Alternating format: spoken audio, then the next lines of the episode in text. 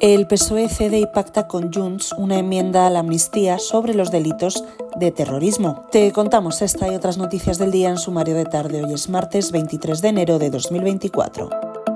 El PSOE se ha vuelto a saltar una línea roja. En contra de lo prometido por el ministro de Presidencia, Justicia y Relaciones con las Cortes, Félix Bolaños, y otros miembros del Gobierno, como el responsable de Transportes, Óscar Puente, el Gobierno ha vuelto a elevar el listón y a permitir que se cuelen en la ley de amnistía los delitos por terrorismo que no impliquen una vulneración de derechos humanos, supuestos en los que los negociadores incluyen los casos de Tsunami Democratic y las actuaciones de los CDR. Por otro lado, el vicesecretario institucional del PP, Esteban González Pons, no ha descartado este martes que su partido deje de presentar recursos ante el actual Tribunal Constitucional porque lo considera un cáncer del Estado de Derecho en las actuales condiciones.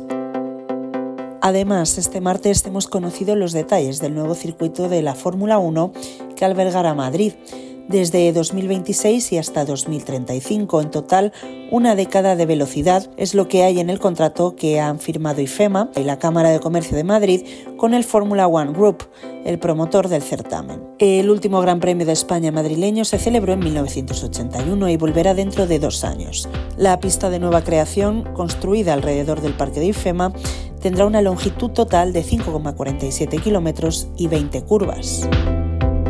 Para terminar, hoy te contamos que la inversión extranjera en Cataluña, pese a los esfuerzos e incentivos de la Generalitat para atraer empresas y proyectos y la ayuda ofrecida a compañías ya consolidadas, ha registrado en los nueve primeros meses de 2023 los peores datos desde la pandemia. Además, los poco más de 2.000 millones de inversión hasta octubre suponen un 68% menos que en el mismo periodo de 2016, año anterior al referéndum ilegal del 1.